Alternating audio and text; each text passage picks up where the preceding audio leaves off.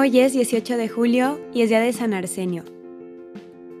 Cuando el emperador Teodosio el Grande buscaba un tutor para sus dos hijos, el Papa San Damaso le recomendó a Arsenio, quien era miembro de una noble familia romana y muy instruido. Llegó al Palacio Imperial en Constantinopla en el 383. Durante unos 11 años vivió en el Palacio Imperial como educador de los dos hijos del emperador, Arcadio y Honorio pero allí sentía cada vez más que Dios lo llamaba a dejarlo todo para dedicarse a la oración. Oyó una voz que le decía, apártate del trato con la gente y ve a la soledad. Tenía unos 40 años cuando se embarcó secretamente para Alejandría y fue al desierto de Cetis. Los monjes del monasterio, sabiendo que Arsenio había vivido mucho tiempo en palacio, le pusieron a prueba. El superior lo recibió fríamente y a la hora de comer lo tuvo de pie junto a su mesa. En vez de pasarle un plato de comida, le lanzó una tajada de pan al piso y le dijo secamente, Si quiere comer algo, recoja eso. Arsenio se inclinó humildemente, recogió la tajada de pan y se sentó en el suelo a comer. El superior, al observar este comportamiento admirable, comprendió que tenía la humildad requerida para un monje. A pesar de su humildad, Arsenio conservaba algunas pequeñas costumbres mundanas, pero con prontitud aprendió a corregirse. San Arsenio hacía penitencias extraordinarias. En una ocasión le comunicaron que un senador riquísimo le dejaba en herencia una gran fortuna.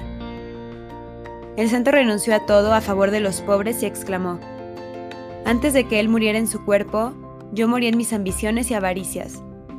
No quiero riquezas mundanas que me impidan adquirir las riquezas del cielo. Con frecuencia pasaba toda la noche en oración. Hacía estrictos ayunos y penitencias por su propia conversión, por los pecadores y la extensión del reino de Dios.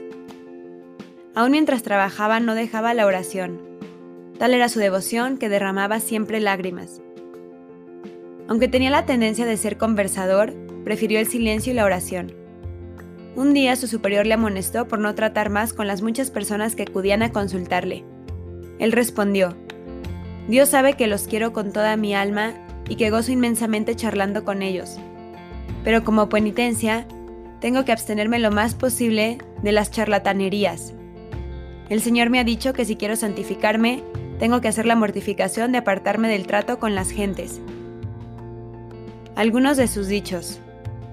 Siempre he sentido temor a presentarme el juicio de Dios porque soy un pecador. El religioso debe preguntarse frecuentemente, ¿Para qué abandoné el mundo y me hice religioso? Y responderse, me hice religioso porque quiero santificarme y salvar mi alma. Si esto no lo consigo, he perdido totalmente mi tiempo. San Bernardo tenía esta frase escrita en su habitación. San Arsenio pedía consejos espirituales a monjes con menos formación que él.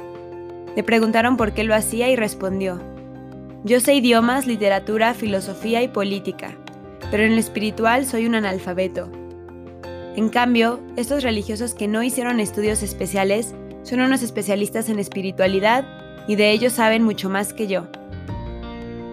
Un religioso le preguntó por qué los sabios del mundo que conocen tantas ciencias y han leído muchos libros son tan ignorantes en lo que se refiere a la santidad y en cambio tanta gentecita ignorante progresa tan admirablemente en lo espiritual.